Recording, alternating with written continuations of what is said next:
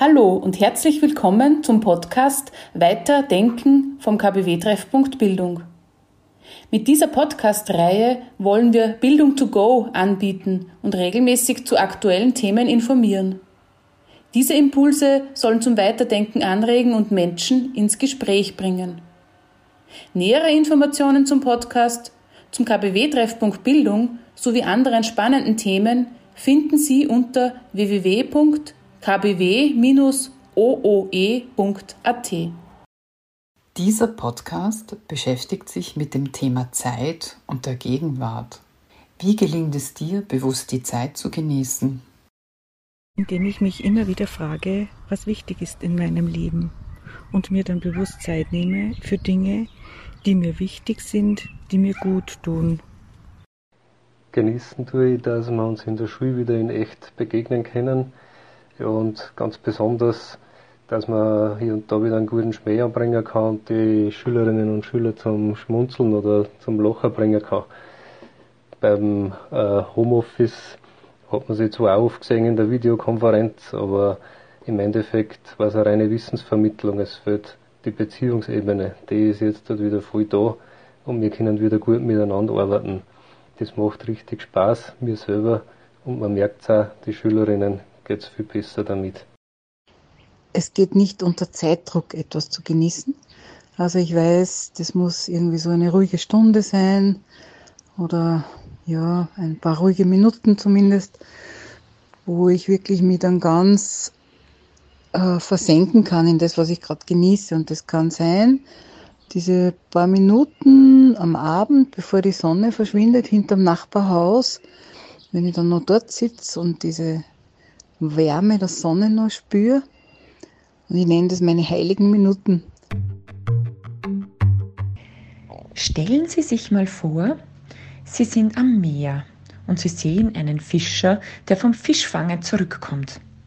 Und er legt sich schläfrig in den Schatten und genießt die Siesta, denn heute hat er viele Fische gefangen. Dann kommt der Tourist vorbei und der Tourist sagt, du hör mal, du kannst doch nicht einfach im Schatten herumliegen, so faul. Warum gehst du nicht wieder Fische fangen? Und der Fischer sagt, ich war heute schon so fleißig, ich habe einen guten Fang gemacht. Dann sagt der Tourist, ja, dann fahr doch noch einmal hinaus.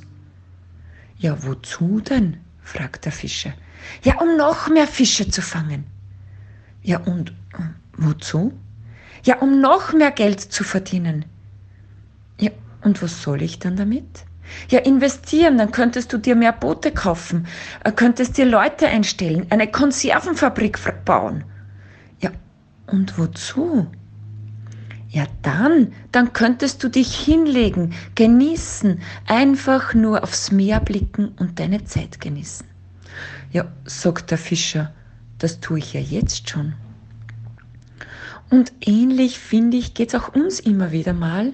Wir sind doch auch schon angekommen und könnten jederzeit unsere Zeit genießen, so im Hier und Jetzt.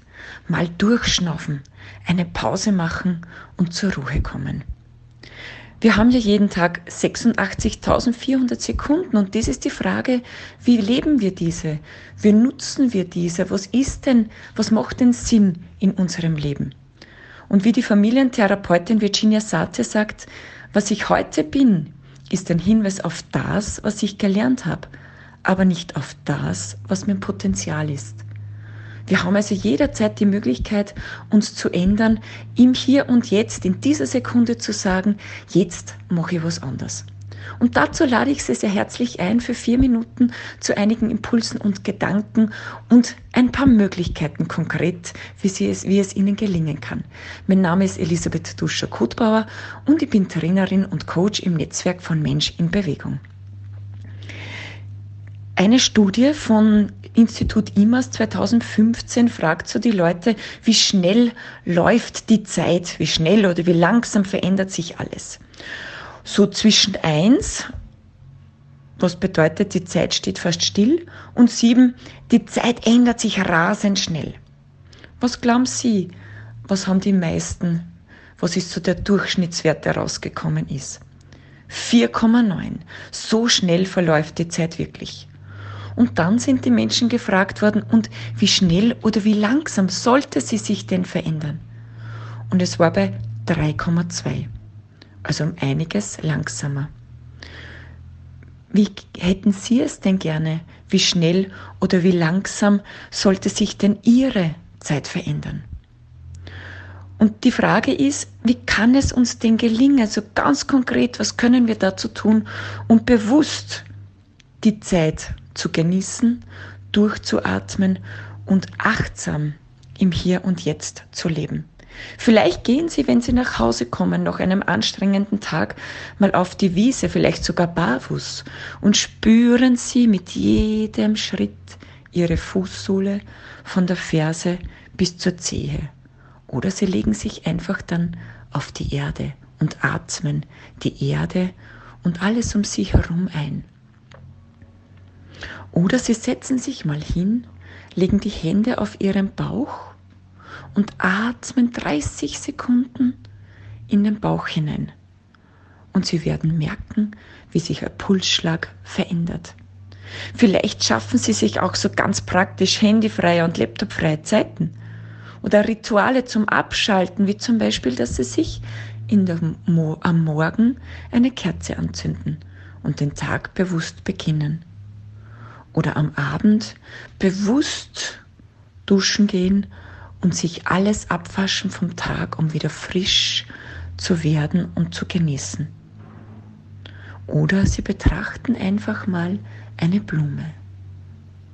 Vier Minuten lang eine Blume zu betrachten und Sie werden merken, was Ihnen da alles auffällt und dass Sie sie sogar zehn Minuten betrachten könnten. Oder Sie werden einfach mal dankbar und fragen sich, wofür bin ich denn dankbar? Was hat mir denn heute gut getan? Wo hat mich denn das Leben berührt, beschenkt? Worüber habe ich mich gefreut und worüber bin ich glücklich? Woraus schöpfe ich Kraft? Und was möchte ich Gott jetzt sagen?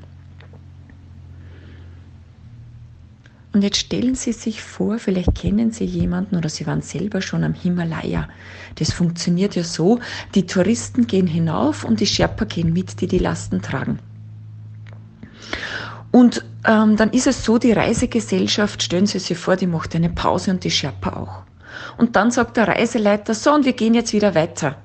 Und die Sherpa bleiben sitzen. Und der Reiseleiter sagt, ja, kommt, wir stehen wieder auf, es geht weiter. Wir müssen unser Ziel erreichen. Und die Sherpa sagt, na, es geht noch nicht. Sagt der Reiseleiter, wieso? Was geht denn noch nicht? Und die Sherpa sagen, wir warten, bis unsere Seele nachgekommen ist. Und ich wünsche Ihnen so jetzt alles Liebe und alles Gute beim Warten, bis Ihre Seele nachgekommen ist. Und wenn es Ihnen dann geglückt ist, dass Ihre Seele wieder bei Ihnen angekommen ist, dass sie die Zeit mit ihrer Seele in Ruhe genießen können. Alles Liebe, Elisabeth Duscher-Kotbauer.